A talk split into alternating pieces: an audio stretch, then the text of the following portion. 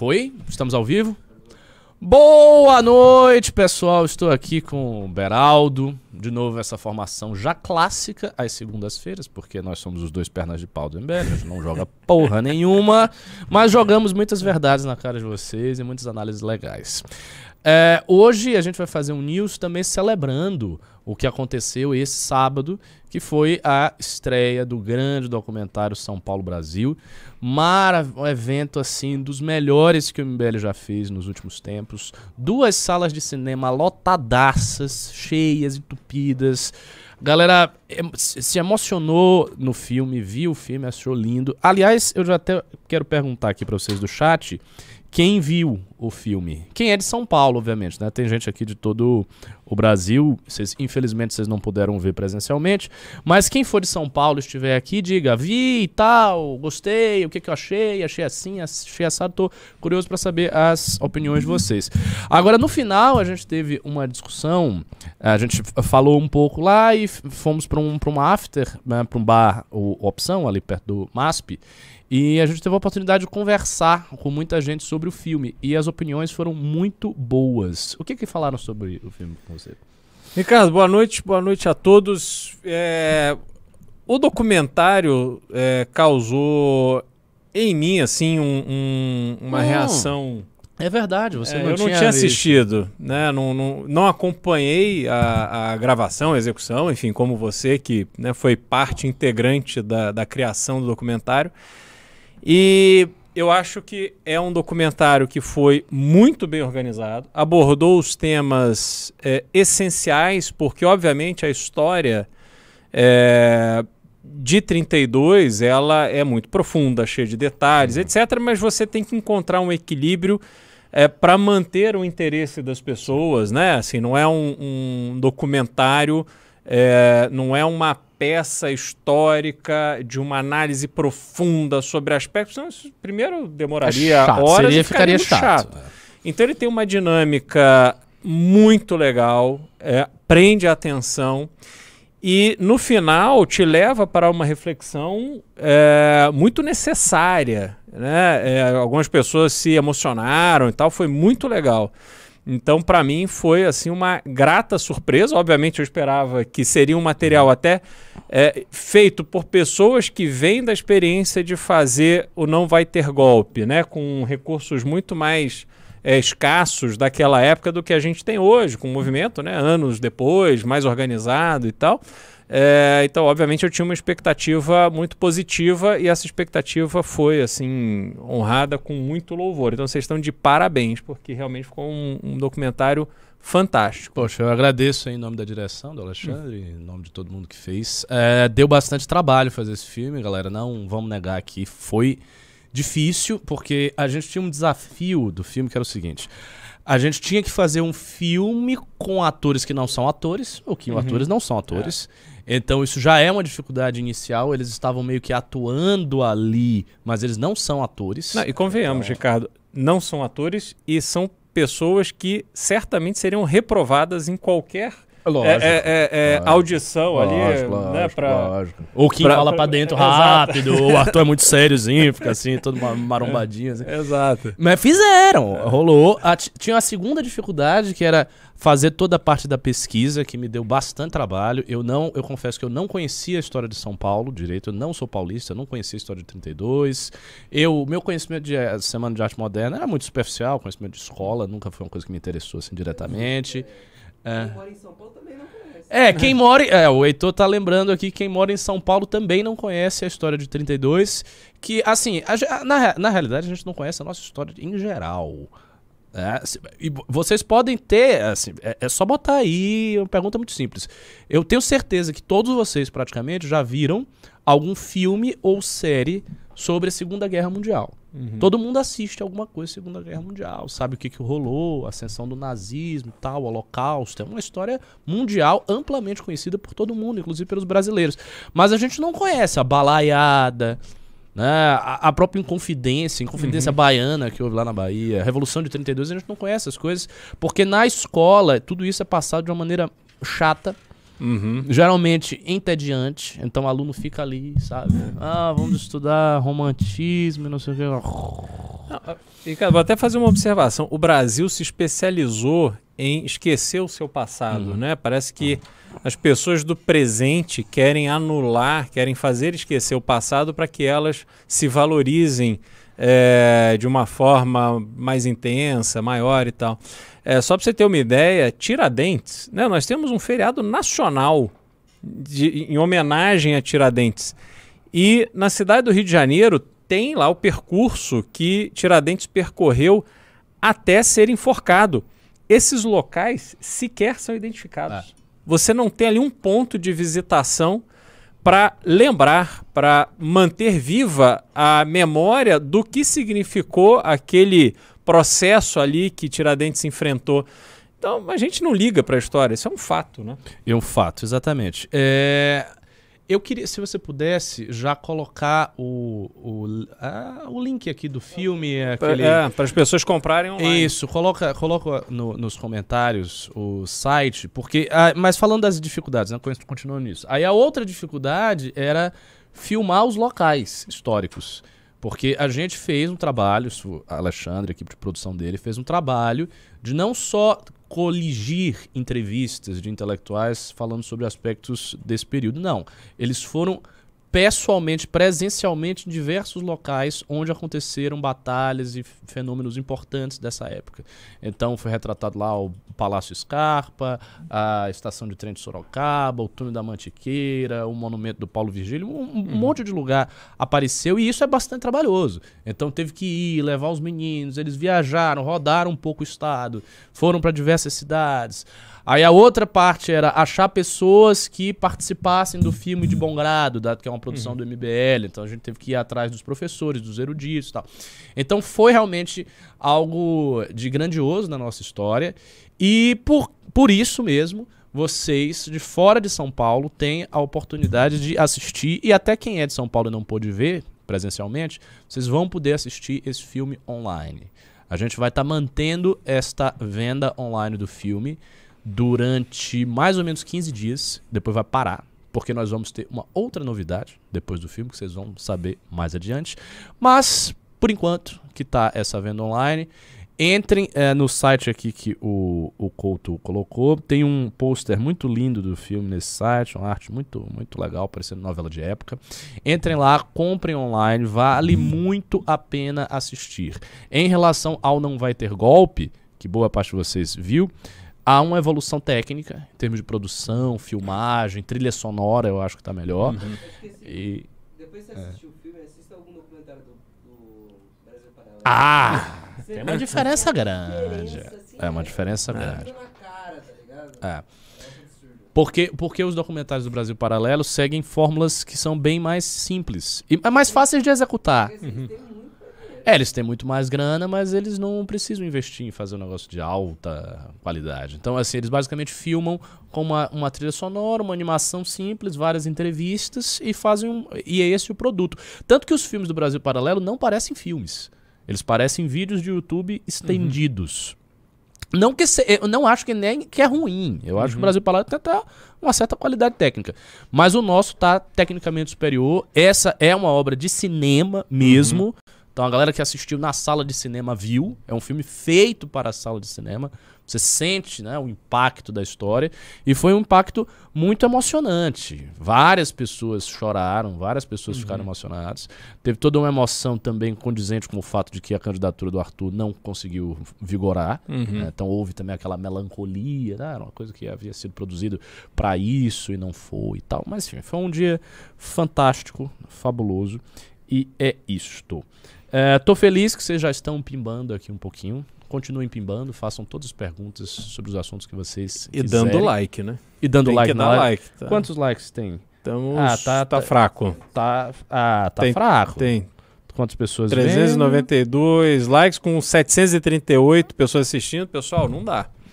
Like na live. Ah. 700 pessoas. Vamos bater mil. 1.100, 1.200 Pô, pessoas. a última último news que eu fiz com o Renan deu 1.800 pessoas. 1.800. Aqui no Uau. news e ao mesmo tempo o Kim estava online com mais 3 mil pessoas. Ah, né? Impressionante. Cadê vocês? Vamos lá, Se segunda-feira. não der like, não adianta. Aí o pessoal não vem. Uhum. Entendeu? É, o pessoal tá perguntando se o Arthur chorou.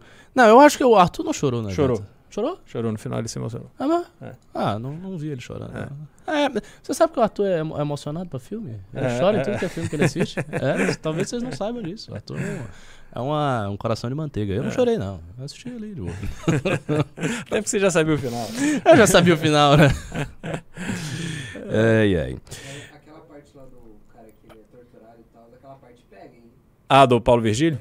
É. É É Sim. uma das partes mais fortes. Mas aquilo ali, Heitor, é para quem, enfim, não, não não assistiu, só uma breve pincelada sobre este personagem da história de São Paulo, alguém que deu a própria vida é, pra, em, em, em nome da lealdade junto aos soldados e aos paulistas que lutavam ali é, não pela independência de São Paulo, não pela emancipação de São Paulo, mas por uma constituição no Brasil, que o Brasil voltasse a ser uma república democrática regida por uma constituição. E ele então foi assassinado pelo, pelos soldados getulistas porque se recusou a abrir qualquer tipo de informação sobre os combatentes paulistas. Isso é o exemplo da garra que você precisa ter, da coragem que você precisa ter para militar na política, especialmente a brasileira hoje, nesse momento que a gente vive, aonde é tão fácil você se acovardar, você organizar os teus interesses, você acomodar ali as tuas perspectivas de futuro e simplesmente se encaixar no, no- nas forças dominantes. Para você combater as forças que estão levando o Brasil para esse caminho sombrio, e a gente vai falar sobre alguns eventos desse final de semana, você precisa ter muita coragem. E aí, eu, um paralelo que eu fiz, Ricardo, foi as pessoas né, falam sempre dos candidatos do Partido Novo, por que, que a gente não apoia o Dávila e tal. O que está retratado ali naquele episódio do Paulo Virgílio é o oposto do que fez o Partido Novo quando teve a oportunidade de se firmar com as convicções que a gente achava que o Partido Novo tinha e que aquelas figuras que assumiram protagonismo político a partir dessa ideia de que o Novo lutaria por aquelas coisas que acreditava, essas pessoas assim que puderam se acomodaram e fugiram do combate, né? Quando viram ali a arma sendo apontada para eles, puseram o rabo entre as pernas e foram se abraçar ali com, com as forças dominantes, acomodar os seus interesses e ficou por isso mesmo. Né? Por isso que não dá pra gente apoiar o Partido Novo. Ex- exatamente. Nem, É, nem não. teve arma, só é a arma do like. É, da é, é, é. É o dano da, da vaidade, da audiência, do like. Isso é ridículo. Agora fizer- fizeram um comentário aqui que eu até compartilhei, mas eu não cheguei a ver. Você fez um vídeo sobre o Carlos Lacerda, né? Fiz um vídeo Tá sobre o rodando Carlos bem Lacerda. esse vídeo, Tá. a galera tá comentando aqui. Tá. Tá. Foi, ser- foi uma apresentação biográfica do Lacerda. Isso, porque Lacerda é um Seu personagem. avô conheceu o Lacerda, né? É, foram contemporâneos da banda de música da UDN, que era uma força política de oposição ao Getúlio, depois ao Jango, é, que realmente fazia da oposição ter o papel que uma oposição de verdade deve ter, e que hoje não existe. Fora o Kim, que fica ali no peito e na raça, segurando a votação da PEC mais importante para esta eleição, que é a PEC Kamikaze, que na Câmara, na Câmara foi é, a- a apelidada de PEC eleitoral. Cara, e o Kim vai fazer um negócio que vai ser absolutamente histórico. Eu não vou contar, não, porque. Essa eu não tô Mas sabendo. de- É. depois. Tá. Mas é isso. Então, assim, aquele desempenho do Kim na última quinta-feira teve muito a ver com a atuação de Carlos Lacerda na Câmara. Só que as pessoas falam muito de Lacerda e pouca gente conhece o que, que ele foi, como se deu a atuação política dele. É, Lacerda foi assim um combatente, ele não se curvava aos governos de ocasião, era muito leal aos seus propósitos liberais, apesar de ter começado a vida como um, um jovem comunista, e na época todo jovem, acho que né, tinha comunista. tendências comunistas, é, mas ele percebeu rapidamente que é, o caminho para a prosperidade de uma nação se dava pela, pela via liberal. E ele foi defendendo isso e combatendo tudo que ele via que poderia atrapalhar, atrapalhar esse projeto para o Brasil. Inclusive se opondo a candidatos como Jânio Quadros, que foi apoiado pela UDN, mas que quando assumiu não sabia o que fazer com o poder. Né? E, e graças à pressão da UDN, Jânio Quadros renunciou, obviamente depois veio o Jango, e aí... Né, Foi um a- desastre, é, maior ainda. Exato.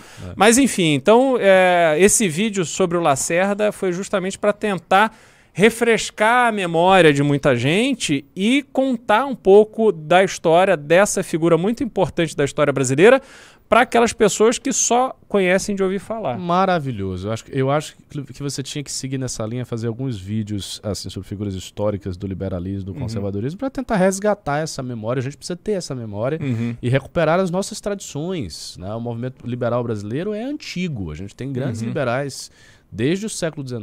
O professor Antônio Paim fez uma pesquisa fundamental na história do liberalismo. Há um livro sobre o Lacerda, não sei se você conhece, A Virtude da Polêmica, do Lucas Berlanza. Ah, sim. Uhum. É um baita livro, um É. bom livro. Eu li esse, esse livro Uhum. há um tempo atrás. E ele faz ali uma- um, apanhado biográfico do Lacerda, um apanhado Uhum. das suas principais ideias, como Lacerda se inspirou em certas versões alemães até do liberalismo, como Uhum. ele conheceu a democracia cristã, quando ele foi aos Estados Unidos, tá? Enfim, é uma figura que a gente precisa. E era um. Nossa, é- ele era um orador. Tem os discursos do Lacerda. Aliás, fica a dica para todos vocês. Procurem aqui no YouTube depois Carlos Lacerda discursos. Ele era um orador fenomenal, fenomenal. Parece um Cícero falando em português, um negócio absurdo. Aquelas frases complexas, cheias de conjunção e palavras que você nunca ouviu dizer que ele falava e falava num tom assim possante. Era um baita orador. É, mas vamos falar das pautas ah, que estão rolando aí. Primeira coisa, antes da gente chegar no assunto do assassinato, vamos falar desse absurdo que aconteceu do médico Uhum. que abusou sexualmente da paciente. É um tema que a gente tem que tratar com muita seriedade e eu vou fazer uma observação introdutória aqui para passar a bola para o Beraldo, que é o seguinte. Uma das coisas que a esquerda e que os nossos inimigos mais gostam de apontar como crítica ao MBL é dizer que o MBL não tem sensibilidade às pautas femininas, há uma tolerância ao machismo, esse tipo de crítica que a gente ouve muito recorrentemente por conta de certos posicionamentos nossos, que são posicionamentos necessários de denunciar a cultura do denuncismo de abuso sexual forjado, de estupros forjados, etc. Isso é um assunto que eu e o Renan já falou várias vezes e falamos várias vezes em tom polêmico. Qual o assunto? Basicamente, aqueles casos onde não há nenhum abuso, onde não há nenhum assédio verdadeiro e as coisas são colocadas assim, você tem toda uma campanha de cancelamento, uma gritaria, um bafafá. Só que nesse caso houve sim um abuso gravíssimo, um estupro. Aquilo eu não sei se enquadra em termos legais. Não, acho que sim. Se enquadra como co- estupro. Como estupro, É. apesar de não ter conjunção. É que não sei se. vaginal, É porque o nome formal acho que não é estupro, né? Violação sexual, uma coisa assim. É, uma- alguma que coisa engloba dessa. tudo. né? Mas assim, o, o que aconteceu é uma coisa absolutamente nojenta, asquerosa. Né? O cara se valeu de uma paciente que estava ali desacordada. É, obviamente, um maníaco. Aquele cara é um maníaco sexual, a gente estava até discutindo sobre isso. Ele não é uma pessoa normal, ele é um maníaco. E o esse cara tem que ser preso, ele tem que apodrecer na cadeia. Eu acho que penas para esse caso, sanções penais para casos assim, deveriam ser mais graves do que aquelas que estão vigentes no Código Penal. Isso foi uma coisa que o Guto falou, uma coisa que o Renato falou, não sei se você fez vídeo sobre o assunto. Fiz. E assim, é, é uma coisa assim, asquerosa o que aconteceu. Asquerosa o que aconteceu. E deve ser um exemplo entre tantos outros abusos que são cometidos. Porque o cara era um abusador, provavelmente recorrente, Uhum. já que houve um esforço por parte das enfermeiras de colocar uma câmera e tal para pegar. Então ele devia fazer isso com muita frequência. E toda aquela equipe provavelmente ficava com medo de denunciar, de não ter a prova, do cara perseguir e tal. Então, Ricardo, é, esse episódio mostra o quanto doentia pode ser a mente humana.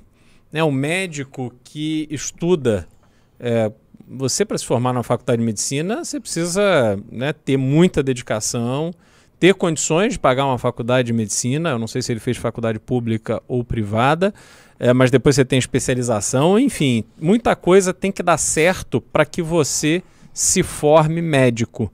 E você faz um juramento. Quer dizer, o mínimo que se espera é que a faculdade de medicina, além de ensinar a técnica, ensine ao médico como ele deve se relacionar com os pacientes.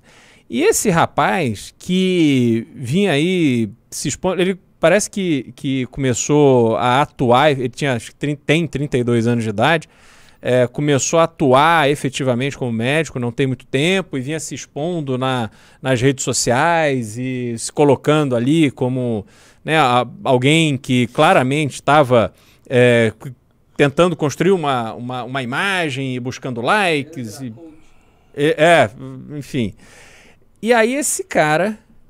Do, e assim, eu não sei se eu vi certo e, e se a fonte é segura, mas acho que foi na Folha de São Paulo, um desses portais, dizendo que é o seguinte: a sala de cirurgia para fazer, acho que era uma cesariana nesse caso, estava ali, os médicos e as enfermeiras estavam trabalhando no parto. E para quem já viu um parto, sabe que tem um lençol que fica é, cobrindo a barriga da grávida, então ela fica é, é, tudo que é do seio para baixo fica ali tampado para que ela própria não veja. Às vezes a pessoa está acordada, sai sangue, é meio que uma praxe.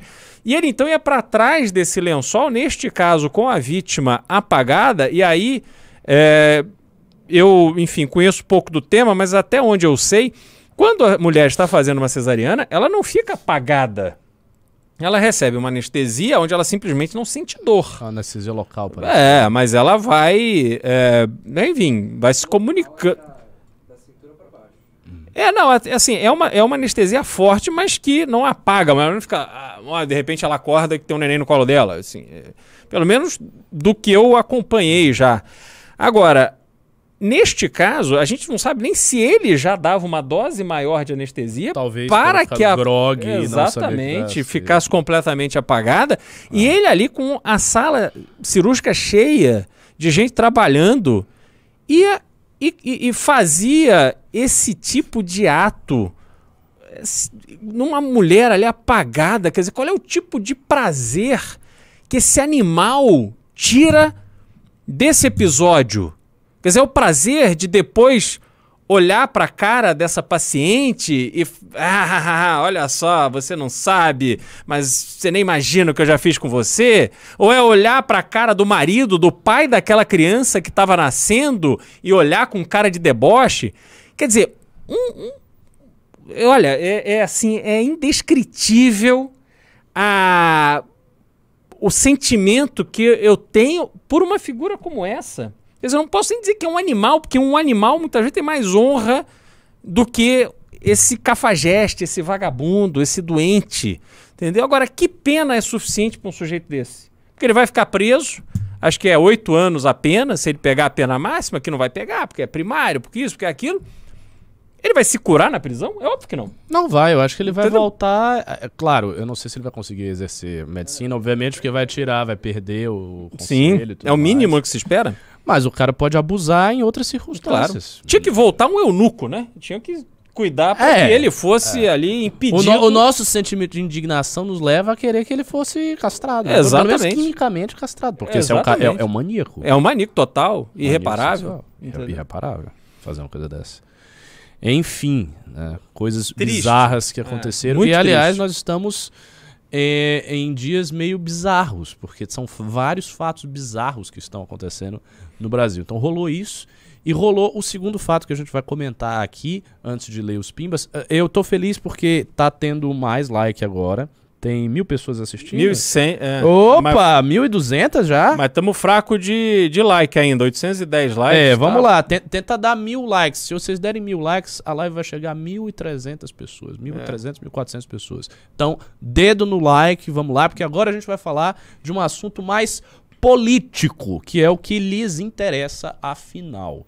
O que é que está rolando no nosso país? Como as pessoas do Brasil estão ficando loucas, doentes da cabeça.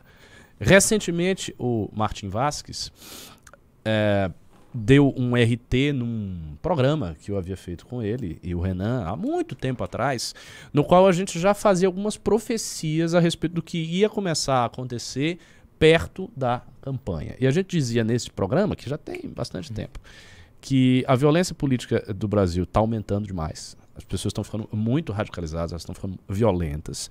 E que em algum momento ia começar a ter uma certa onda de assassinatos, de violência física, de agressões. E é o que a gente viu agora. A gente viu um crime político puro. Um bolsonarista enlouquecido entrou na festa de aniversário. Aliás, só um parêntese aqui.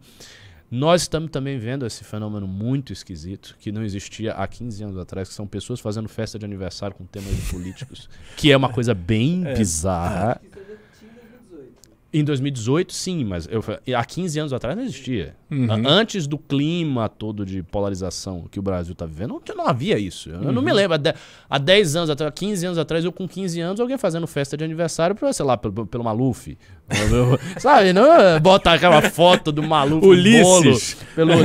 Isso não existia. Isso- e, e isso, assim, isso é uma coisa por si só. Já, eu acho já muito bizarro. É. Você fala, a minha festa de, do aniversário, é o bolo é a cara do Lula, é a cara do Bolsonaro. Vou fazer uma exato. decoração Brasil, Bolsonaro. O que, que é isso? Pô, Não, até teu aniversário. Exato. E, Ricardo, só fazer uma observação. Neste caso do Lula, é, não é nenhuma pessoa que tinha uma relação pessoal. Quer dizer, eu não acho que o Lula foi Oh. no velório, no enterro desse rapaz que morreu. É assim, é, é o Lula, assim, para ele é o, é o mito dele, né? É, Ele, ele colocar aquela foto do, do Lula, o bolo do PT, realmente é um negócio assim. O Ma- Maurício Souza disse: Meu aniversário, o tema vai ser o Bétega. Boa. Ó, tudo bem, o Bétega, do Bétega É. até, até vai. É, mas se você convidar o Bétega, ele vai no seu aniversário. Mas se a- esse rapaz de Foz do Iguaçu convidasse o Lula, o Lula não iria. Né? Quer dizer, não é uma pessoa da intimidade. Não é que ele tá torcendo pro Lula ganhar porque ele vai ter algum tipo de benefício. Não, era simplesmente assim enaltecer uma figura que, cara, para quem ele não tem importância. Sei lá, é, um- é realmente um sentimento muito esquisito. É, é- é muito esquisito. Né? O pessoal tá brincando aqui, tá sacaneando, estão dizendo que vão fazer festa do, do Kim Kataguiri, festa do MBL. Assim, se qualquer pessoa fizer isso em algum momento da história do MBL, eu vou achar isso muito bizarro. eu já vou começar a ter medo de estar no movimento. É, porque se eu visse um militante faz uma festa e mete lá a minha foto, a foto de alguém do MBL, foto do, do Arthur Duval, bo- bota assim um altar, e o, ah, o bolo aqui é a cara do Kim. É. Não, Isso não é uma coisa de gente normal. Não. Só Tinha podia- aquela igreja na Argentina do Maradona, né? Da- do, do Maradona. Você sabe que em alguns lugares, eu acho que da África, o John Coltrane é considerado um santo. E tem, tipo, igrejas do John Coltrane. Tá é um saxofonista. A troco. Ah, então, por que isso? Ele canta divinamente? Ele toca É, divinamente? saxofone não. O John Coltrane tocava trom- trompete? Era trompete ou saxofone? Agora, vocês pegaram. Me, É. me- me lembrem aí. John Coltrane, Charlie Parker, enfim, falem. É, então, assim, isso já é uma coisa estranha. Aí o cara, policial bolsonarista, invade a festa do outro, que não tem nada a ver com ele, nada a ver com ele. Com uma arma, grita que é Bolsonaro e mata o cara. Não, mas aí ainda tem um detalhe pior. Ele chega, cria confusão, vai embora, deixa a mulher, é filho, filha, sei lá, uma criança de colo e volta só. Não é que foi uma reação assim, pô, fui pego no meio da discussão. Foi uma não. reação calculada. E- exato, ele vai, ele volta e não esfria a cabeça, ao contrário, ele firma a posição dele de que ele vai matar o petista. E depois o cara no chão ele fica chutando ele. Ainda teve esse detalhe? Ainda teve esse detalhe? Vídeo disso, do cara chutando ele. Ah, não, mas acho que quem foi chutado foi Nossa. o assassino. Mas ele tava no chão? Então, porque o, o que morreu parece que conseguiu acertar um tiro nele, e aí ele vai ao chão e alguém chega pra chutá-lo. Não sei se pra, enfim, impedir que ele desse mais tiro, não- aí não- eu não vi o filme. Mas uma cena. a- Dois morreram. Não, o, o assassino não morreu. Segundo a última notícia que vi. Tava internado. É, assim, assim, um negócio inteiramente bizarro. E isso nem começou a campanha. Sim. Minha gente, isso, a gente não tá falando, a campanha nem começou. E eu fico já pensando, talvez a gente veja algum atentado em campanha, cara. Uhum. Real. Tipo, o Bolsonaro ir chegar um petista louco e tentar matar ele de novo. Uhum. Ou o Lula fazer um comício e chegar alguém e tentar atirar no Lula. Coisas Uhum. desse tipo. Pois é, o Heitor já tá dizendo, isso vai acontecer com certeza. Mataram o, Abe há poucos dias no Japão. É, é. Né? Agora você falou no Japão, mas o Japão tem uma tradição disso, né? É, é im- impressionante, não é a primeira vez. O, o assassinato mais famoso do Japão, não sei se você viu o- as imagens da época, foi de um político nacionalista japonês, do, acho que é Partido Social, uma coisa assim, que aí veio um outro cara e enfiou uma adaga, uma arma Não tradicional Uhum. no Japão, enfiou e matou o cara. É, tá Ah, eu não vi. Vídeo famosíssimo, acho que década de 60. Uhum. É, o Japão também é um lugar meio estranho pra essas coisas. né? Ah, Venhamos e convenhamos, o japonês é um bicho meio esquisito. É. Tá falando com quem isso? Você, seu povo de vocês é muito estranho, é um povo es- esquisito. Pois é, mas tá rolando isso no Brasil. E nunca foi a característica do Brasil. Uhum. Ah, o, o Brasil tem uma certa pacificação política que era uma virtude do povo brasileiro. Aquela coisa que muita gente celebrou na cultura brasileira. Ah, mas o brasileiro não tem grandes conflitos étnicos. Ele tem uma mistura, uma amálgama de gente, não tem grandes ódios políticos que dividem a sociedade. Momentos de erupção odiosa no Brasil são relativamente raros em comparação com o que você tem na história de diversos outros países. Alemanha, Turquia, Turquia com os armênios, Alemanha com os judeus na época do nazismo, União Soviética. No Brasil não tem. Só que não tinha, né? Porque agora tá tendo. Então a, a gente está perdendo a nossa capacidade de convívio humano, de socialização, que sempre foi uma virtude celebrada na alma do povo brasileiro, por causa de uma polarização política doentia. Uhum. Isso não, isso não está certo. E isso seria mais um motivo para que a tal terceira via tivesse vigorado. Porque a- se isso tivesse acontecido, se a terceira via tivesse eh, vigente, se ela tivesse conseguido encontrar um representante à sua altura e seguir adiante, ter um projeto político próprio contra Lula e Bolsonaro, talvez a gente visse uma amortização desse radicalismo. Uhum. E não é o que rola. A gente está vendo só o radicalismo aumentando, aumentando, aumentando. aumentando. É. E o que é curioso, Ricardo, é que se você pegar esse sujeito que matou o petista e perguntar para ele por que ele defende tanto o governo Bolsonaro e por que, que ele tem raiva do petista, ele dificilmente ele vai conseguir dar uma justificativa mínima para dizer, olha, o Bolsonaro é o presidente que tem um grande projeto para o futuro do Brasil, porque não tem. E provavelmente o que ele vai dizer é que o Bolsonaro é o cara que não vai deixar os comunistas voltarem. E provavelmente ele nunca leu um livro sobre comunista, ele nunca entendeu exatamente o que é comunismo, o que é socialismo. E, ao mesmo tempo, quando você pergunta por que, que esse camarada, o petista, fez o aniversário dele de 50 anos homenageando o Lula, ele provavelmente não vai ter elementos é, assim densos para dizer não, o Lula é o político que tem o grande projeto para o Brasil. Porque não tem.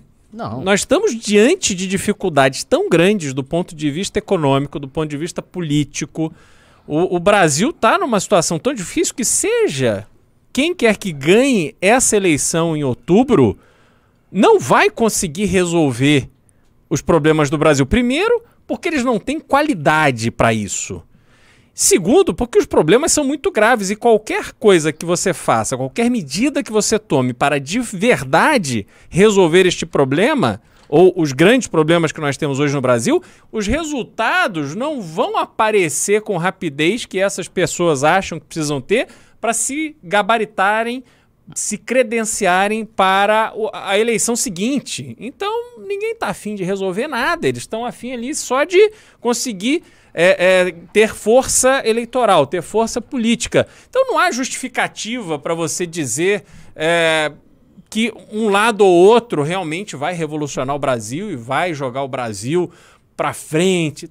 Não, não tem um elemento que justifique E isso. ainda tem um detalhe. É, tanto o Lula ou o Bolsonaro ganhando a eleição, eu acho que é mais provável o Lula, mas não importa. Tanto um quanto o outro ganhando, não vai unificar o país. Não. Não vai pacificar nada. O outro lado não vai aceitar. Se o Bolsonaro ganha, o PT não aceita essa eleição. Uhum. Se o PT ganha, o bolsonarismo não aceita essa eleição. Então eles não vão conseguir pacificar. E por isso que eu vim com a hipótese, que agora se consubstanciou aqui em um, em um pimbeiro, do general Roberto. O até o general Roberto apareceu aqui para nós, o general Roberto. Porque que é o que eu acho? E eu tô sentindo isso cada vez mais viva na minha. Essa ideia tá cada vez mais viva na minha mente. A história democrática brasileira é uma história marcada por rupturas ditatoriais. Isso aconteceu várias vezes. Você teve o golpe lá dos militares da República Velha, Floriano Peixoto, Duro, tal, tal. Você teve a Revolução Tenen- Tenentista com Getúlio, você teve 64. Você teve aí três momentos ditatoriais. E a gente está passando pelo momento de mais longa vigência da democracia no Brasil. Eu não sei se isso é permanente. Porque nós estamos falando de uma sociedade fraturada, uma sociedade onde começa a ter assassinatos políticos, onde um dos projetos políticos que vai ganhar não vai conseguir nos unificar, onde uma pacificação possível praticamente é carta fora do baralho, e onde os problemas estruturais profundos, econômicos, de educação, de saúde, não serão resolvidos pelo visto. Então, é um tecido social que está todo esgarçado, o tecido social está assim, tá sendo rasgado a olhos vistos. Isso está acontecendo na nossa frente. Quando começa a acontecer isso numa república cuja democracia não tem fundamentos sólidos, ao contrário dos Estados Unidos e de alguns países europeus, quando isso acontece num país como o nosso, as chances de uma tomada do poder por parte de um moderador autoritário começam a crescer muito. Começam a crescer muito. né? E, nós, e nós vimos, ao longo do mandato do Bolsonaro, várias indicações da insatisfação do Exército e de setores das Forças Armadas que não sei se estão felizes com a democracia, sabe? Então, é, é- é fácil imaginar que daqui a alguns anos, se o Brasil tivesse muito dividido com os problemas todos que está tendo, polarização e etc, etc, etc, chegue alguém e bata na mesa assim, pá, acabou, agora é comigo, Constituição de 88 caiu, elite política caiu, vou pegar aqui o exército, as forças armadas e a gente vai governar o Brasil e ponto final. E as pessoas olham, ah, não, mas isso é impossível, isso não vai acontecer, isso é uma coisa fora de pensamentos. Mas não é fora de cogitação, não tem nada de fora de cogitação. Na época da Guerra Fria houve golpe militar adoidado, promovido pela União Soviética e promovido pelos Estados Unidos, no mundo inteiro, República Dominicana, Nicarágua, entre os contra e os, os sandinistas, Brasil, Cuba, com Revolução Mexicana, Fidel, Afeganistão, Revolução Sauer no Afeganistão, Chechênia, um monte de coisa. Cara, um monte de coisa aconteceu no período da Guerra Fria. Muitos e muitos e muitos governos ditatoriais ascenderam com o apoio, com o beneplácito de um dos lados, uma das potências disputantes. E nós estamos, no presente momento, entrando numa Guerra Fria 2.0 com a ascensão da China, como todo mundo está vendo.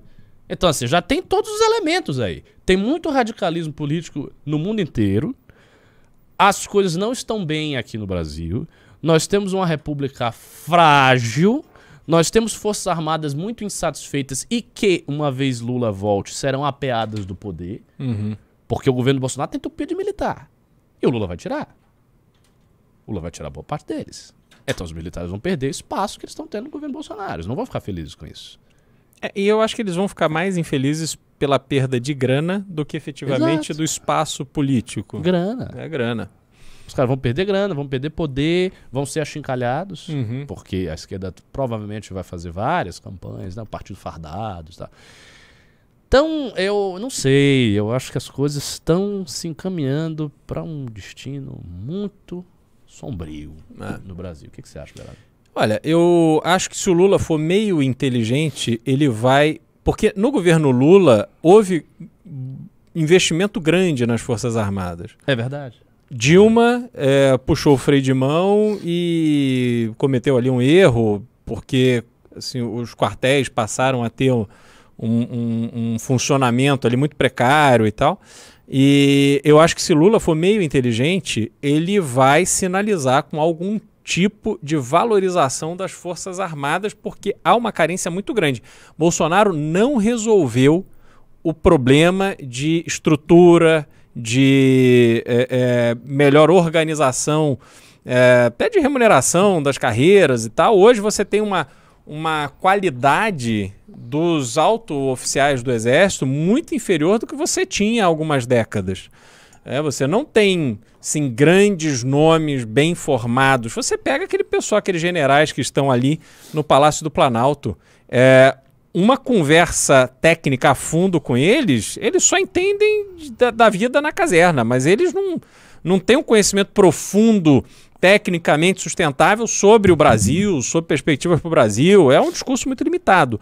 Então, você, se o Lula sinalizar com isso de que as Forças Armadas serão valorizadas e que ali ele conseguirá resolver uma série de problemas que as Forças Armadas encontram hoje, talvez ele consiga amenizar esse sentimento de perda que as Forças Armadas terão caso Bolsonaro perca a eleição.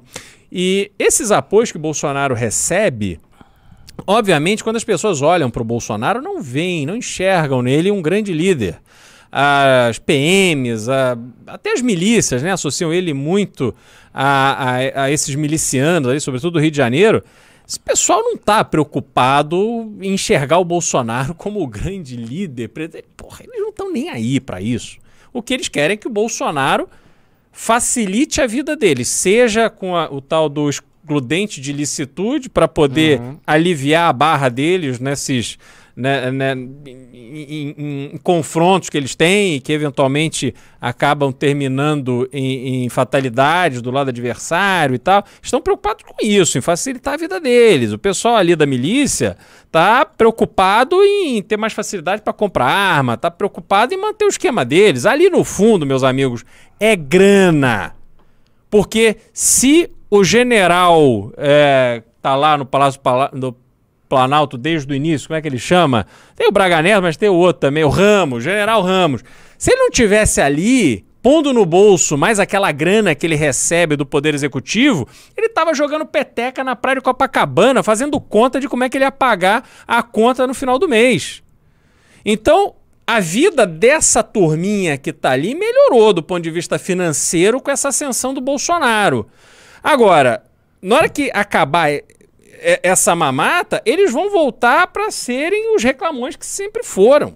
Entendeu? Porque não é uma gente que de fato tem uma visão institucional de país. Eles usam as Forças Armadas para colocarem uma narrativa que, no fundo, em, em última instância, eles querem que eles sejam beneficiados. Eles não querem dividir isso com. Eles querem que. Eles estão preocupados é com deles. Porque a vida nas Forças Armadas é uma vida penosa. E o custo de vida subiu muito, inclusive em razão da inflação, que ficou descontrolada nesse governo. Então esse pessoal empobreceu. Esse ah. pessoal, você vê isso no Rio de Janeiro, assim, claramente. Uma cidade que até hoje tem mais funcionário público federal que Brasília. Sendo que a capital já se mudou de lá há 60, 60 anos. anos. Entendeu? Então aquela turma ali, rapaz, é assim, é o meu. Farinha pouca, meu pirão primeiro. Entendeu? Essa é a mentalidade que eles têm. Agora, eu acho muito difícil, havendo um golpe, é, você sustentar esse golpe. Não é porque ele vai fazer o quê? Vai chegar no Supremo e falar: ninguém mais entra no Supremo. Mas o Supremo funcionou sem reuniões presenciais, Sim. com julgamentos virtuais, a pandemia inteira. Aí que vão cortar o acesso? Só se fizerem isso. Não sei nem qual é a autonomia que eles têm é, só se eles saírem cortando fibra ótica de Brasília inteira, do, do é, dos na realidade, na realidade, o que eles podem fazer é derrubar a formação atual. Né? É, mas aí, vão, aí o Congresso vai referendar ou não vai ter mais Congresso? Aí eles vão fechar o Congresso? Essa, aí, essa, essa é uma. Entendeu? Aí você acha que o Valdemar e o Ciro querem que não tenha Congresso? Ah, mas eu acho que se Entendeu? eu acho que se vem uma, uma força assim que se estabelece, esses caras se adaptam, eles são vendidos. É, mas não sei não. Eles estão apostando tudo nesse Congresso. É. é bilhões que eles conseguiram para fazer campanha para eleger deputado. Vão abrir mão? Eu não sei não. Eu, eu acho que essa conta. Mas eu também sou do. Louco pra dar chute furado, né? Achei que o Lula não ia ser candidato. Tá aí. tá aí, quase ganhando. É, Ai, ai.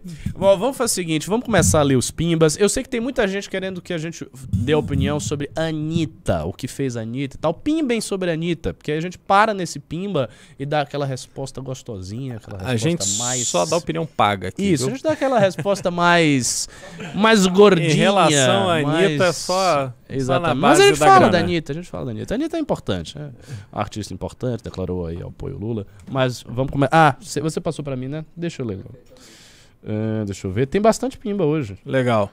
Tem bastante pimba e, e teve uma audiência legal. Não, hein? muito- gente tá boa. 1.400. É, Deem mais like pra ver se a gente chega a mil e... Será será que dá pra chegar a 1.600? Ah, claro que dá. Dá pra chegar a Vai 1.600, galera? Aliás, Quero saber. Ah. Digam sim aí, deem like. Quem não deu like, dê like. Não. aliás, só fazer um gancho final sobre essa questão de Foz do Iguaçu. Isso foi no domingo, porque no sábado a gente teve Lula Ah, é verdade. Homena- falei. é, Nem falei, homenageando um petista que em 2018 empurrou um empresário que se manifestava a favor da prisão do Lula.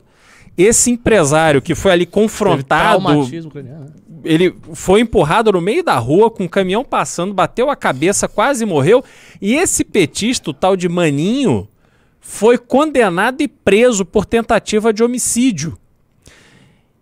Esse é, e ele foi então esse Maninho foi homenageado pelo Lula no sábado, no domingo nós tivemos um bolsonarista matando um petista. Então assim, é de todos os lados. Esse esse ambiente de vale tudo, de bang bang, de faroeste na política, ele vem de ambos os lados. Esse é o, o pior, né? Exatamente, exatamente. É, Porque é, isso é o que a esquerda quer esconder, né? Sim. Então, parece Uhum. que não, mas na realidade o Lula tá dando declaração violenta por declaração violenta. Exato. O cara já disse que, ia, que defendeu e interveio em favor do pessoal do que sequestrou o Abílio Diniz Uhum. recentemente, agora falou desse cara. Isso. Cara, o Lula e o PT estão vindo com raiva. E só não fazer tem um ninguém né, bonzinho aí, não. Um breve retrospecto, Ricardo. No ano 2000, Mário Covas era governador de São Paulo. Ele estava no, acho que em Diadema, se não me engano. Ele tomou uma, uma, não é coronhada, mas enfim, pegaram um pedaço de pau e deram na cabeça dele. Ele, governador do estado, manifestantes do PT que estavam ali com o sindicato dos professores partiram para agressão no, no ano 2000. 2010, José Serra, na campanha presidente no Rio de Janeiro, também foi agredido por manifestantes petistas.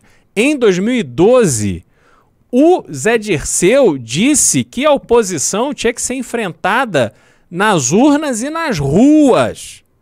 Então, essa cultura da violência contra o oponente vem da esquerda. Entendeu? É, todas as vezes que o Arthur ia fazer mamãe falei Uhum. apanhava, Exata- tentava. Exatamente. bater, né? É você fez vídeo sobre isso? Assim, as vezes que o PT. Falei, não, Falou. falei, falei. Fiz um vídeo sobre isso Ah, bom, hoje. Bom, bom, É. bom tema. Ah, vamos lá, vou ler, tem, tem um monte de coisa aqui, vamos ver. Xander Monteiro, do 1090. O medo da morte no dia da votação esvaziará as ruas. Eu Acho que vai chegar a esse ponto. Né? Tipo, é o medo da morte. Tipo, você sai pra votar assim, escondido, é alguém com um pedaço de pau. Pá! É, eu acho que as pessoas não vão, né, é, é, de forma entusiasmada e eufórica manifestar seu voto, enfim. É. As pessoas podem estar mais contidas. Mas nem, não acho que elas vão estar contidas, não, cara. Eu acho que elas vão estar bem incontidas. é, indo Eu pra acho, cima? Eu acho. Incontidas, gritando, com camisa de Lula e Bolsonaro. Ah, eu acho. Nossa, Ah, não, sim. muitos. Bolsonaristas vai ser só isso. Eu digitei o fraudada. 22 apareceu a foto do Lula.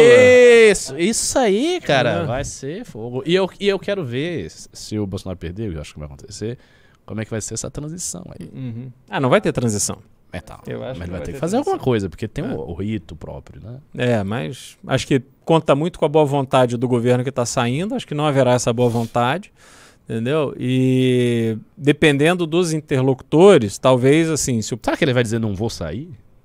O Trump também não ia ser. É, eu não vou sair. Eu acho que ele pode não ir à cerimônia É. para passar a faixa. Eu acho que isso pode fazer. Que mostra a, a baixeza, a desqualificação, né? Do, Utilidade. é, entendeu? Acho que é ridículo. Agora, acho assim, se o interlocutor da economia for alguém que tem um bom trânsito com o Paulo Guedes, o Guedes não vai Não, entendeu? Boicotar, até porque ele tem inúmeros interesses ali que ele quer que sejam mantidos, né? E, e outros também. Agora, a qualidade também dos ministros atuais que substituíram aqueles que saíram para ser candidato também é pífia. A gente nem sabe o nome de ninguém. Adler do 1090 devolve o Brasil pro Beraldo. Pô, grande Adler, pô. Esse aí é Beraldinho figuraça. Firme aqui no É. News. Carrot do 10 reais. Se a PEC é kamikaze, por que o Japa tá sendo contra? Hugo Vigolo do 2 reais. Vai sair na Amazon? Não sei. Não faço ideia de onde vai sair o filme. Eu tendo a crer que não. Então, vocês querem assistir o filme, comprem online o filme. Tá aí no link na descrição. Clica lá, compra online e assiste. O filme tá ó. Daniel Batalha do 10 reais. Essa normalização da violência política lembra muito a República de Weimar da década de 20. Já comentei isso com o Renan. Vamos fazer uma postagem com essa comparação no Insta do Crocodilos do Terror. Parabéns aí, façam essa postagem. Boa reflexão histórica e um salve para a equipe Crocodilos do Terror. Hugo Vigolo dou 5 reais. Ricardo, você acredita que a próxima grande guerra em escala civil. Como assim escala civil? Acho que a grande guerra em escala mundial, né? Será por guerra fatos. civil. Ou aqui no Brasil? Hum. Ah, será por fatos políticos. Para quebrar o ciclo PC no Ocidente e vencer o Oriente de novo. Eu não, eu não entendi direito a sua pergunta. Se você puder me mandar um outro pimba de dois reais, assim, esclarecendo exatamente o que, que você queria perguntar, é mais fácil eu lhe responder. Você entendeu? Não. Ah, João Antônio Razaboni Garcia, dou 20 reais. Não consegui fazer essa pergunta no sábado. Vide o histórico do Brasil com São Paulo e a representação de São Paulo para o Brasil. O discurso de sessão passa a fazer de secessão de- Uhum. passa a fazer sentido? Poderia ser uma bandeira do MBL? ela, ela não, não faz sentido porque ela não tem chance de prosperar, né? Para que você, São Paulo, lutasse pela sua independência, você teria que ter uma estrutura é, muito mais robusta, até de polícia, de, pra, e uma liderança muito forte no Estado, que talvez o PSDB até tenha representado essa liderança em algum momento, mas hoje não acredito. É, só que hoje a realidade é que você tem uma polícia civil com déficit de 15 mil homens, né, mal equipada. Não, não, não vejo como você ia liderar um processo para poder se emancipar do resto do país. Cara, com o Vargas fudeu São Paulo. É. Houve uma revolução, uma guerra que Uhum. ele impediu todos os calibres de arma e tudo mais. É. Agora, eu acho muito problemático isso de separação. Uhum. Porque uma das virtudes, digamos assim, do Brasil é o seu tamanho. É, é porque Uhum. a gente não consegue fazer nada com esse país tão grande, mas assim, o Brasil ter- seria um líder natural, assim, um polo geopolítico gigantesco no mundo, Uhum. caso a gente conseguisse fazer esse país realmente uma potência. É, E o caminho, na minha opinião, para que a gente faça isso acontecer É devolver É- o país para você. é devolver o o país para mim, porque a gente precisa passar por um processo de valorização e autonomia dos municípios e, sobretudo, dos estados. O Brasil não pode mais legislar de forma única, da forma que faz em Brasília, para estados tão diferentes como a gente tem no Brasil. E, e aí, obviamente, a gente passa pelo problema do pacto federativo e o, o- você é, né, entregar dinheiro para os incompetentes e cobrar a conta dos competentes. Isso tem que acabar. Essa dinâmica que é- nos atrapalha demais. Como eu uso esse exemplo, e o Adler, que nosso pimbeiro aí sabe disso, é uma vergonha um estado como o Amapá ser pobre do jeito que é. O Amapá tinha que ser uma referência, assim, tinha que ser um estado que jorrava dinheiro. E você vai lá ver um- uma situação lamentável. Uhum.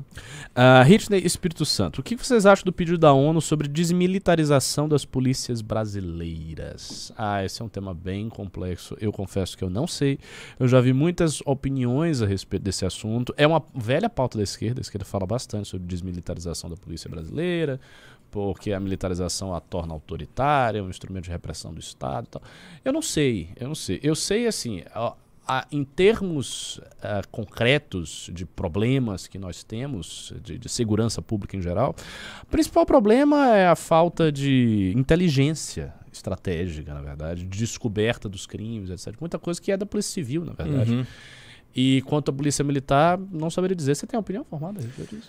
Assim, é, eu acho que a gente tem vários outros problemas que atrapalham é, a polícia a dar à sociedade brasileira o, a segurança necessária a uma sociedade civilizada.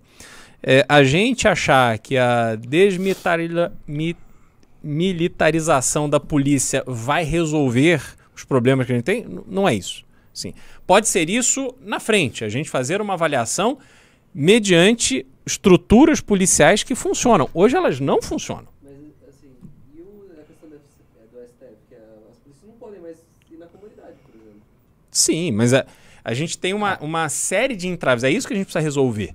Entendeu? Não adianta a gente agora eleger um culpado que seria a sua, a, né, a polícia militar e o seu vínculo militar, que isso é que atrapalha. Assim, não é isso. Não é isso. Definitivamente não é. Ah, vamos lá. Victor Monteiro, do 4 dólares e 99 centavos. O que aconteceu esse final de semana e essa escalada de violência me lembrou o último episódio da terceira temporada da série The Boys. Eu não sei porque eu ainda não assisti, não me dê spoiler, porque eu acompanho. Acho uma série bem legal. Embora é, eu tô achando essa terceira temporada um pouco mais, mais fraca assisti, do que a mas primeira. que tá bom. Mas os últimos episódios que eu vi, que eu não vou dizer quais, até da, agora da terceira, eu achei bem bons. Mas me falta, acho que, ver mais dois. Acho que eu vou tentar assistir até hoje. É, Rafael Costa Barruim Machado, 10 reais. Em um news que o Renan deu 5 reais de desconto para o ingresso presencial, mandei 25 reais para comprar o filme online. Apenas lembrando, Rafa Costa, ah, BM, arroba, enfim, ele dá o e-mail dele. Como é que faz pra gente ajudar ele a assistir? Manda, Manda pra pra esse é. pimba, então. É um pimba que ele bota o, o e-mail. Ah, não, é pimba mesmo. 10 reais no pimba. Rafael Costa. DS Games do 10 reais. Acho que o MBL tem que ter um canal exclusivo para assuntos mais antigos, pois as polêmicas e os assuntos assombrosos na política estão entrando no esquecimento muito rápido. Tem que focar nisso também. É, eu concordo, não sei se ter um outro canal, mas fazer um Uhum. programa diferenciado no canal azul. A questão é que vocês sempre têm que ter em mente que quanto mais iniciativas nós abrimos, mais vai ficando pesadas as coisas que a gente tem que fazer. Eu acho que nesse ano não tem que fazer nada. Tem Não. que focar em é congresso, MBL Club, filme foi Outubro. e o resto vocês sabem que eu não posso falar aqui, mas outubro. Uhum. outubro. Ah, cadê, cadê, cadê, cadê? Vamos lá, vamos lá, vamos lá. Tem mu... Olha, tem muito pimba, vocês estão de parabéns. Legal. Feliz. Ah, Júnior do 10 reais. Declaração de MV ligando PT com PCC. Ah, de Marcos Valério ligando PT com PCC. Pois é. Contador de Lula ligado ao PCC ganhando a loteria. Celso Daniel. Líderes políticos defendendo violência. Esse é o cara da paz, como tancar o Bostil. Pois é. E os caras querem dizer Na que urna, o né? PT é o cara da paz. É. Pelo amor de Deus. Danilo Pinho deu 5 reais. Beraldo, meu pré. Não chame um lixo imundo desse de animal. É uma ofensa contra os animais que não Concordo. fazem imundice dessa. Concordo, concordo. Eu, eu preciso me policiar, porque ele não é um animal, porque realmente é uma ofensa aos animais. Danilo Pinho deu 10 reais. Seria o Lula uma espécie de Ted Bundy ou Charles Manson, Tupiniquim? pois faz merda pesada e o povo ainda ama. Festa temática e demais maluquices. Lula ladrão roubou meu coração. KKKK. Ê, Brasil!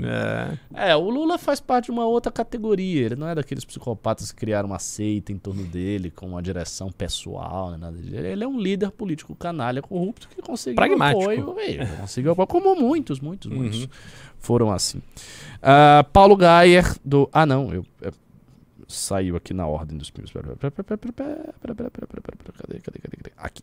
Felipe Donadi, do 5 reais. Obrigado, Felipe. Parabéns, equipe, pelo filme. É um filme que tem alma e tem tese. Deram um pau merecido no Vargas. Legal. É isso aí, o filme tem alma e uhum. tem tese. Você falou bonito. Uh, vamos aqui para alguns pics. Uh, vocês vão vir para Araçatuba Está na agenda, mas não vi nenhuma postagem falando sobre local e horário. Tem Eu, evento em Araçatuba? eu acho que tem Araçatuba sim, e é porque tem um, um cronograma, né? Então provavelmente a divulgação de Araçatuba vai ser um pouco mais perto da data que eu confesso que nesse momento não me lembro qual é. Parabéns, galera, pelo filme. O próximo agora pode durar duas horas, by the way. É, Algumas pessoas falaram isso, que estava muito resumido. Ah, o projeto inicial era fazer mais longo. Mas aí houve algumas intercorrências que fizeram que a gente reduzisse mais, cortasse mais. Ah, o movimento pode mudar para baixinhos livres. Me senti bem alto perto de vocês. É, a galera do MBL não costuma ser muito alto. O Beraldo é um cara alto. Você tem quanto? 1,90. 1,90? 1,90. É, bem alto mesmo. É, mas é, não, não se pode dizer o mesmo do Arthur, que é minúsculo. Embora ele tenha sido medido por mim e ele tem 1,70. O Arthur tem 1,70 cravado, mas não parece. Ele parece. Você tem 1,71? O Arthur parece muito mais baixo que você. Ó, é, Araçatuba- ele Fica assim, per- pertigado, né? Araçatuba, 22 de julho, segundo a agenda que eu tenho aqui. Opa, é isso aí. De onde? A Araçatuba é perto de onde? Em, em relação. Aqui. Não, não então, se, se, se não for fácil aí, não precisa. Ah, vamos lá. Um cara deu 5 reais, Marcos. Beraldo, o vídeo, o vídeo te deixa mais gordo. Saudações eh, pro gado na seção 2, o direito fundamental da livre infecção de Covid. Nossa, a gente nem comentou isso. Teve um bolsonarista lá no filme, o cara pagou o filme, foi até a- o no- nosso filme, 10 horas da manhã, assistiu, ficou lá na frente, com a mão tremendo, o celular tentando fazer uma mão, eu falei, mas enfim, ele foi facilmente refutado. Ele E veio, do Nordeste? Nada? é, ele veio com aquele papo de bolsonarista, porque o direito fundamental e não sei o.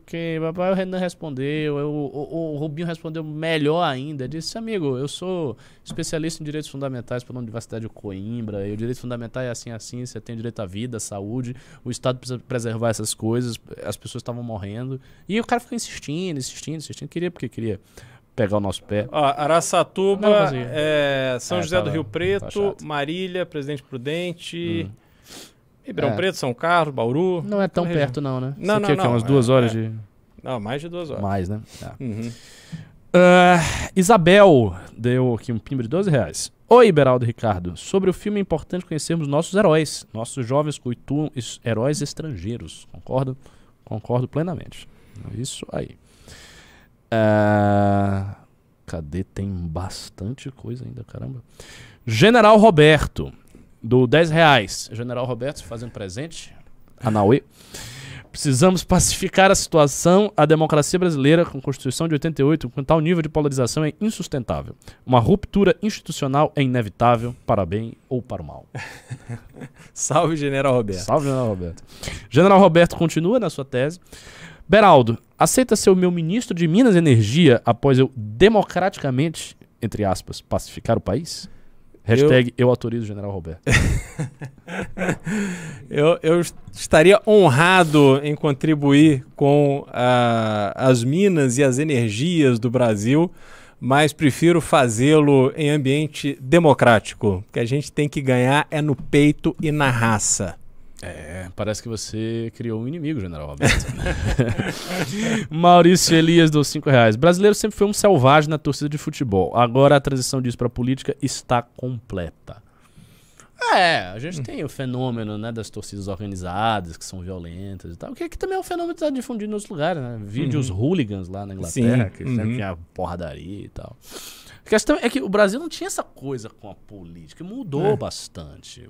O, feeling mudou, mudou o sentimento. O brasileiro, o Brasil ao contrário, o brasileiro até ele era até meio diferente, É. né? Tinha essa Não, tem uma- característica, esse traço de ser indiferente por muito tempo. E tem uma, não. uma mudança, assim, uma diferença muito clara, né? Porque no jogo de futebol, é, você tá ali e se o goleiro performar, ele evita o gol. Se o atacante performar, ou se ele não tivesse escorregado, ou se o juiz isso, o time ganharia. Então você tem ali um resultado concreto naquele jogo. A política não. Eu ir lá matar um petista, mas tem outros 53 milhões que votaram no Haddad. Pô, eu não vou resolver nada. Né? Eu, eu fazer o meu bolo com a cara do Lula. Eu não vou converter ninguém a votar no Lula, porque eles estão me vendo lá babar ovo de um, uma figura como Lula, que foi presa, que teve um governo super corrupto. Assim, é uma coisa meio doentia. É, portanto, vocês entenderam a moral da história, né? Matem os flamenguistas, mas não os petistas. é, news. Não, não tem mais aqui acima. Pera, pera, pera, pera. Tá, é, Então, bora. é, vamos. Vamos. Eu vou tentar ser rápido aqui. Cadê, cadê, cadê? cadê, cadê, cadê? Ah. Punks Guys Punk do 10 reais. Beraldo, vejo você falando muito sobre infraestrutura. No seu entendimento, é interessante revitalizar a malha ferroviária de São Paulo? Se sim, poderia explanar brevemente sobre sua visão? É, no que a gente chama de malha ferroviária intermunicipal, por exemplo, conectando a capital a Campinas, aí passando por Jundiaí, outros municípios, ou Sorocaba e tal, eu acho que isso é essencial para o desenvolvimento do estado de São Paulo. O problema é que hoje a gente pegou as rodovias, eh, as concessões de rodovias, hoje elas estão na mão de três empresas que dominam trechos das rodovias brasileiras e essas rodovias, enfim, você não tem né, concorrência, competição. O Estado está investindo em construir trilhos na grande São Paulo, aqui na, na, na capital, sobretudo, mas num ritmo muito aquém do que deveria. São Paulo foi crescendo, se desenvolvendo de uma forma razoavelmente desordenada e o transporte sobre trilhos já tinha que estar previsto nesse projeto de desenvolvimento, mas infelizmente esse projeto não existe. Então, respondendo objetivamente sua pergunta, não só devemos, temos que investir em trilhos em São Paulo. É isso aí. General Roberto novamente faz sua participação. Sairei do quartel para entrar na história. e ele prossegue. Gosto de você, Beraldo. Também concordo que o governo Bolsonaro é intragável, mas você está sendo leviano com meus colegas generais e com o grande exército brasileiro. Eu te perdoo. Muito obrigado. É, muito obrigado. Maurício Edo do 5 reais. Acabei de ver um perfil do Beraldo, num per- um vídeo do Beraldo, num perfil bolsonarista no TikTok. KKKKK. O nome do canal é Ciclope73. Tô rindo pra caramba. É, isso acontece. Aliás, até os petistas já divulgaram vídeos meus, o Mídia Ninja. É sério? É, sério, divulgaram. Favoravelmente? É, não, era, era contra o Bolsonaro, né? Ah, o vídeo. Aí eles sim. pegaram e compartilharam.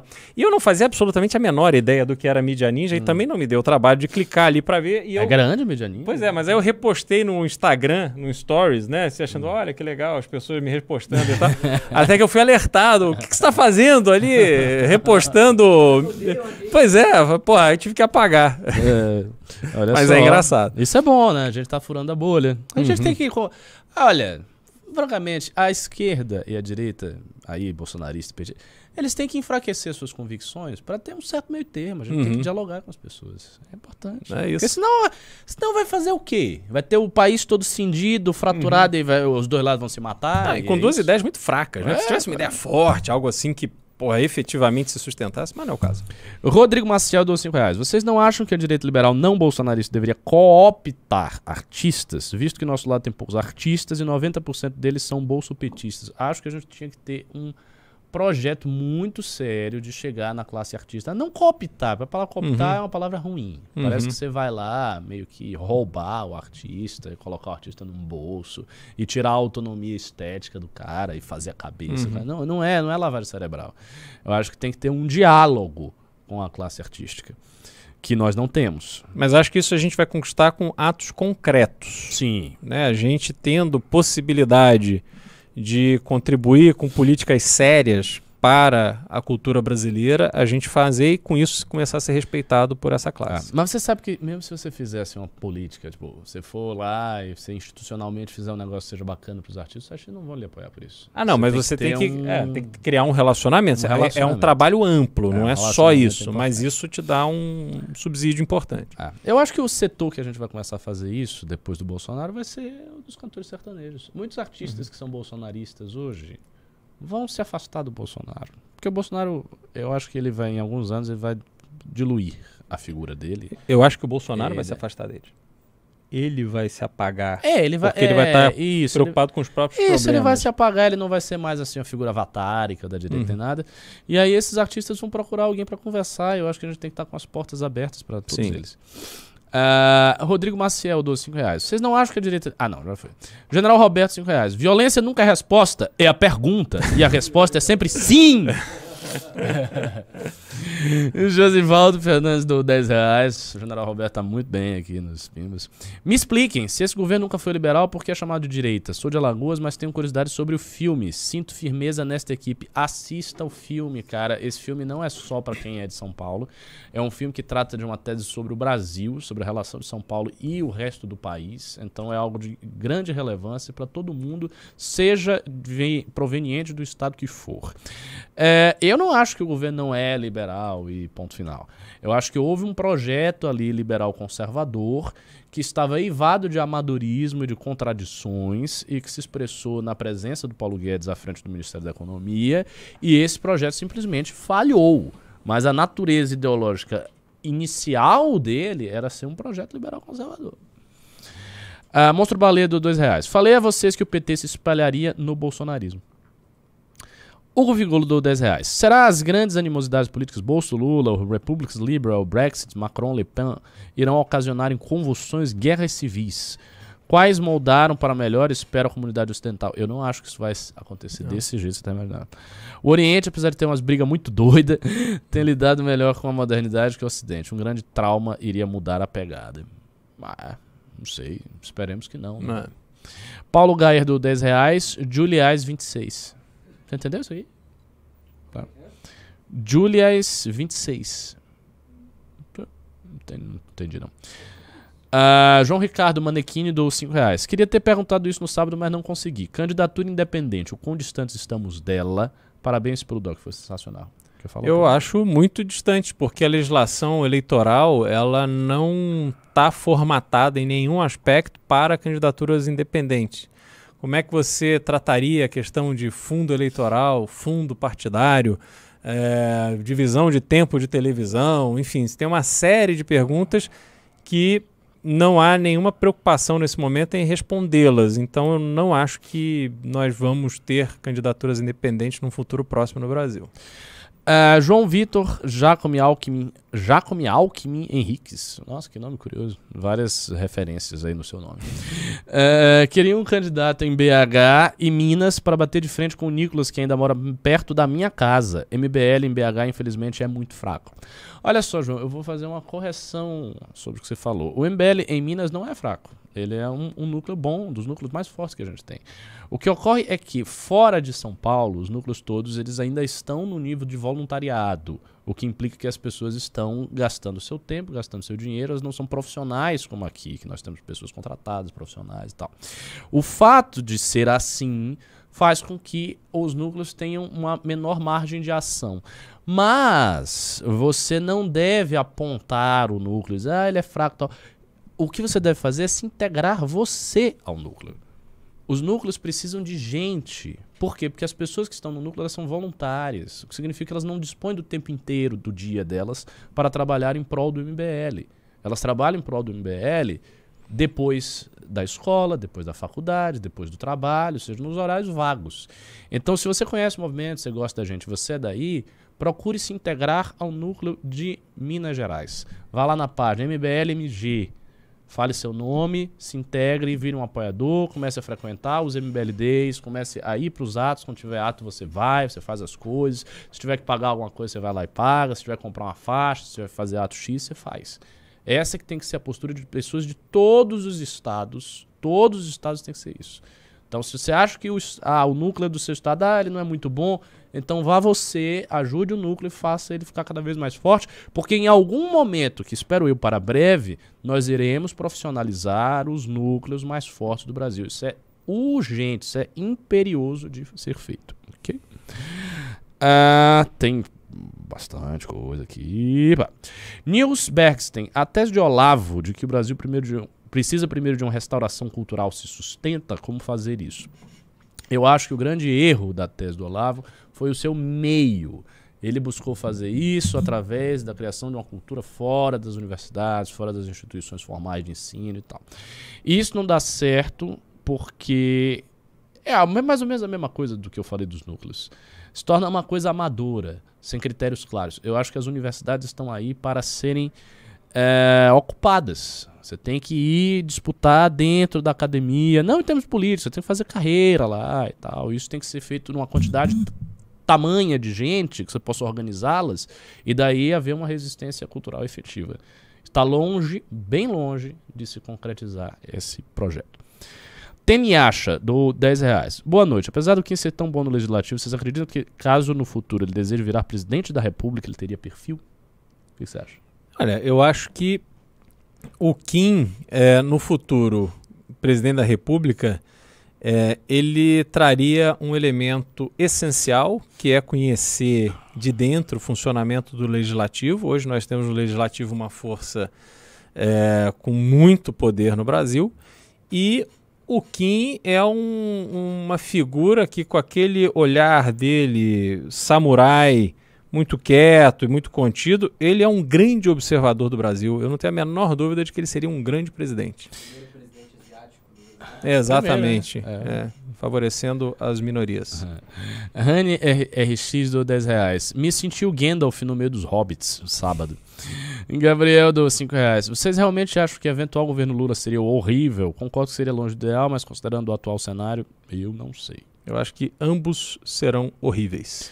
Newsbergs tem do 10 reais. Como MBL em outros estados pode criar seus próprios discursos estadualistas, como há em São Paulo?